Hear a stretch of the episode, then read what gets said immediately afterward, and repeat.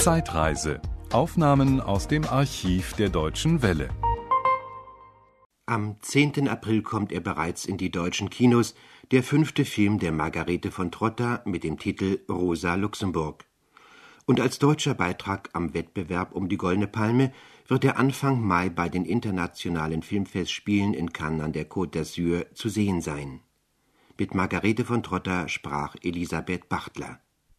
Margarete von Trotta, wie haben Sie überhaupt dieses Thema gefunden? Wie sind Sie auf Rosa Luxemburg gekommen? Und dann Zusatzfrage eben, wie war die Umsetzung ins Filmische?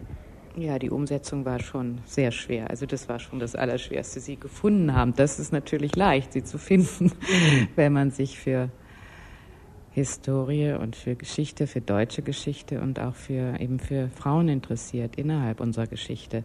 Für mich war das wie eine Fortsetzung von Bleine Zeit nach rückwärts. Ja, also Bleine Zeit habe ich versucht, die Wurzeln unserer heutigen Misere oder unserer heutigen Zeit äh, zu beschreiben, die eben aus dem Krieg, aus dem Nationalsozialismus, aus der Nachkriegszeit, aus der Zeit, wo der Nationalsozialismus eben nicht bewältigt worden ist, nicht bearbeitet worden ist, sondern nur weggekehrt worden ist.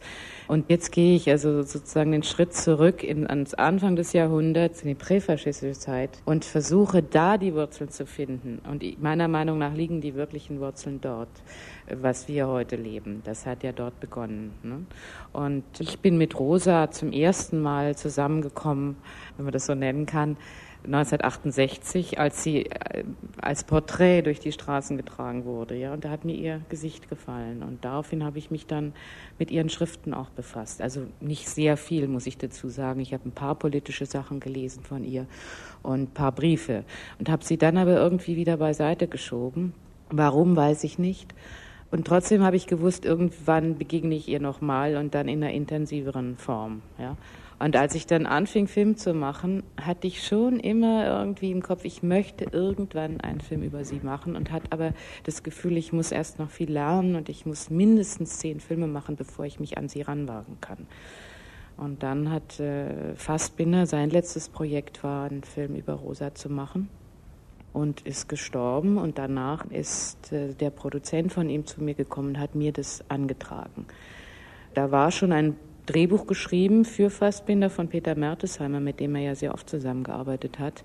Das war aber eben für Fassbinder geschrieben. Es war ein sehr schönes Buch aber doch sehr auf Fassbinder bezogen. Und äh, ich habe dann gesagt, also wenn ich das machen kann, dann muss ich meine eigene Rosa suchen. Dann muss ich meinen eigenen Weg erstmal durch diese Fülle des Materials und so weiter äh, suchen und muss ja meine Rosa, meine sehr subjektive und auch eine fragmentarische vielleicht finden. Ich denke auch, dass man in einem Zwei-Stunden-Film dieses unerhört vielseitige und sehr intensive Leben ohnehin nur fragmentarisch darstellen kann. Wie haben Sie sich konzentriert, weil sie mussten ja unendlich viel weglassen. Ja, und das war natürlich auch das Schwierige und auch das Schmerzliche sehr oft, weil sie hat so viele, sie hat 2500 Briefe geschrieben, allein, also das muss man sich mal vorstellen, die erhalten sind. Sie hat sicher noch mehr geschrieben und hat sehr, sehr viel natürlich theoretische Schriften, was hat sehr viel Reden gehalten, die ja auch protokolliert sind und insofern erhalten. Und äh, davon auszuwählen, ja, erstmal sich da durchzuwühlen, das war natürlich schon eine Arbeit an, für sich und dann durch die ganzen Biografien auch noch. Ne? Und dann auszuwählen, was nimmt man, was, womit beschreibt man sie, das war eigentlich so quälend und so, da war ich manchmal so verzweifelt, dass ich wirklich dachte, ich schaff's nicht, ich kann das nicht machen. Und ich habe natürlich im Wesentlichen zunächst habe ich Briefe gelesen, um überhaupt erstmal an die Person ranzukommen, ja, an, an, an sie als Mensch ranzukommen, um Gespür zu bekommen. Eigentlich wie eine Schauspielerin habe ich mich in sie hineinversetzt, um sie richtig zu spüren, ja, als Mensch und als Person zu spüren. Und dann erst habe ich also dann die ganzen politischen Sachen dazu genommen. Gut, dann hat sich diese Auswahl irgendwie von selbst ergeben. Ich habe mich da wirklich so von Tag zu Tag so wie so ein Maulwurf, wie sie ihn hier auch beschreibt, den Maulwurf der Geschichte. Also ich habe mich da auch wie ein Maulwurf durchgequält und ja, und das entstand dann schon irgendwie von selbst, nachdem ich sie so ganz alles in mich aufgenommen hatte, kam es dann fast natürlich, ja, die Auswahl, die dann auch mir entspricht, sicherlich. Ne? Jemand anders würde eine ganz andere Auswahl getroffen haben. Wenn Sie nun für Hörer, die Ihren Film ja noch nicht gesehen haben, auch für Menschen, die vielleicht nicht allzu sehr bewandert sind in den Schriften der Rosa Luxemburg, ganz kurz sagen könnten, wie ist das Bild, das sich in Ihrer langen Vorarbeit ergeben hat, eben wie haben Sie sich diese Rosa Luxemburg dann vergegenwärtigt?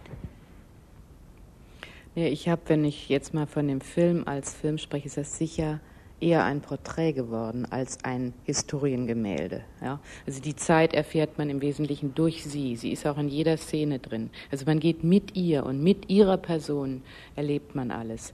Und sie als Person ist halt, ja, sie ist sehr, sehr reich als Charakter. Sie hat eine unglaubliche Palette an menschlichen Eigenschaften zum Beispiel so das, was man noch am ehesten von ihr weiß, ist ja ihre stürmische, kämpferische Natur als Revolutionärin, als Sozialdemokratin vom Beginn des Jahrhunderts, dass sie sich sehr, sehr eingesetzt hat, um eben die Ungerechtigkeiten, die sie damals äh, vorfand, aus der Welt zu schaffen. Und äh, das, was man weniger wusste und was auch sogar Mitstreiter von ihr zu Lebzeiten oft nicht gewusst haben, was für eine warmherzige, liebevolle Frau sie außerdem war, ja, die in ihr vielleicht nur die Parteigenossin und Streiterin und Kämpferin und scharfe, blitzgescheite, witzige, manchmal sogar böse Frau gesehen haben, also die ihre Gegner mit einer sehr scharfen Zunge auch angehen konnte.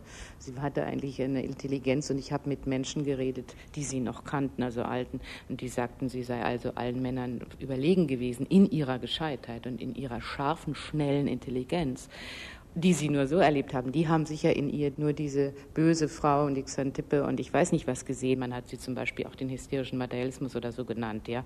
Und das Bild ist so ein bisschen geblieben. Und das andere, was ihre Freunde von ihr kannten, ne? diese sehr feinfühlige, sensible Frau, die sich auch für Landschaft, für Wolken, für Tiere, für, für alles interessierte, was um sie rum war, für ihre Freunde sich eingesetzt hat. Ne?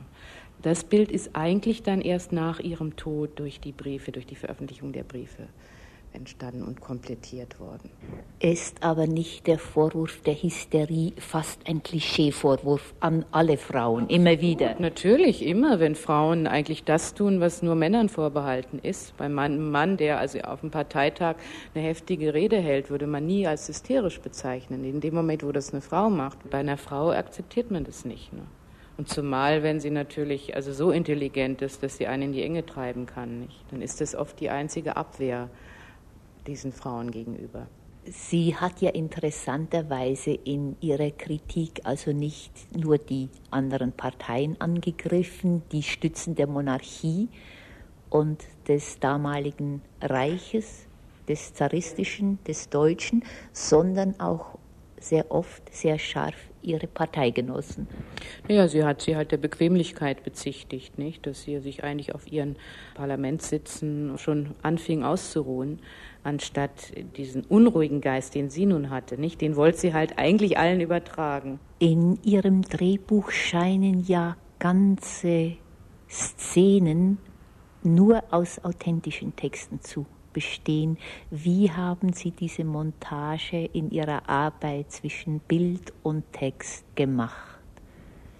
Ja, auch die Dialogsätze, also auch da, wo man nicht annimmt, dass es unter Umständen Zitate oder wirkliche Worte von ihr sind, sind zum allergrößten Teil ihre Worte, die ich eben überall her rausgezogen habe. Das heißt aber nicht, dass das nun so eine Puzzlearbeit war. Das hat sich für mich von selbst ergeben. Ich habe eben alles gelesen und es ist so irgendwie in mich reingegangen, dass ich dann auch in dem Moment kam gar kein anderer Satz als der oder der, ja. Und so, dass das, also nicht nur in ihren Reden, die sind total authentisch und das finde ich auch, ich meine, ich kann nicht einen Film über Rosa Luxemburg machen und ihr dann eine andere Sprache unterlegen als ihre eigene.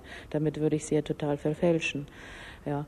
Und außerdem ist ihre Sprache sehr modern, gerade weil sie polnische Jüdin war und dann auch zwar in ihrer Familie schon Deutsch gelernt hat und auch in der Schule Deutsch gelernt hat, aber hat sie fast ein moderneres Deutsch gesprochen als die übrigen äh, Deutschen zu der Zeit, die immer noch so ein bisschen was von Gartenlaube auch mit dabei in ihrer Sprache hatten, die also viel pathetischer und schwülstiger redeten zur damaligen Zeit als sie. Also wenn man die anderen Texte liest, dann kommt einem oft so eine Gänsehaut, wenn man das heute liest, aber bei ihr nie. Ja, sie hat so eine einfache, klare Sprache geschrieben und auch gesprochen als dieses Projekt, einen Film über Rosa Luxemburg zu machen, in ihnen so langsam gereift ist, war wohl die wichtigste Frage überhaupt, wer soll sie denn spielen? Wie sind Sie auf die Sukowa gekommen? Denn sie ist eigentlich vom Aussehen her völlig anders. Naja, deswegen bin ich natürlich auch nicht von Anfang an auf sie gekommen sondern bin erst nach Polen gefahren und habe also da nach polnischen Jüdinnen gesucht und also nach einer Frau, die Rosa Luxemburg wirklich ähnlich sieht.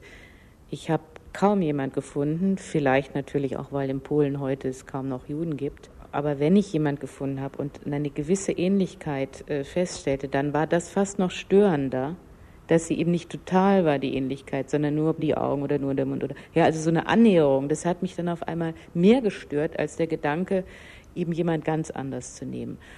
Und zusätzlich bei diesen Frauen, die ich, also zum Beispiel mich auch nach New York und habe mir dort Schauspieler angesehen, habe ich nicht diese innere Übereinstimmung gefunden, diese innere Kraft, die Leidenschaftlichkeit, die Intelligenz, das Selbstbewusstsein, das Selbstwertgefühl. Ja, das habe ich eben nicht gefunden. Und das erschien mir dann wichtiger, dass eine innere Übereinstimmung da ist als eine äußere. Und die innere Übereinstimmung, die ist bei der Barbara gegeben. Ja. Und dann haben wir, gut, dann haben wir die Haare gefärbt und haben sie ein bisschen versucht zu verändern. Sie sieht ja nicht aus wie die Barbara Sukowa in anderen Filmen. Aber die Leidenschaftlichkeit und dieser scharfe polemische Geist, den hat die Barbara auch im Leben. Und das ist etwas, was man kaum erspielen kann als Schauspieler, wenn man das nicht als Person schon mitbringt.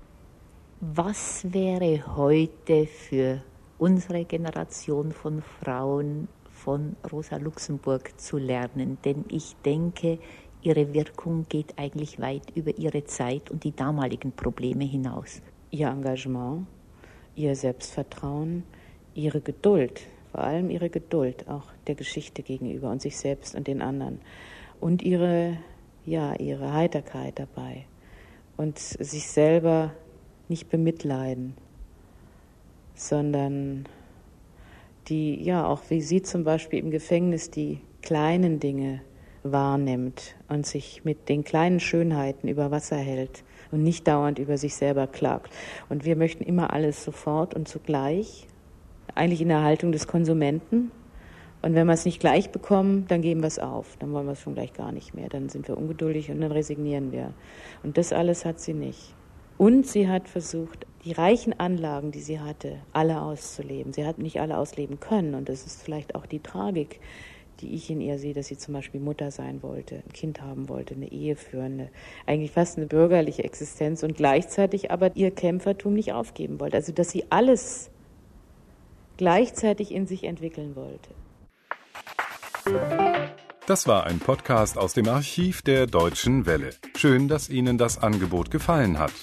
Empfehlen Sie uns doch bitte weiter. Deutsche Welle. Mehr unter dw.de.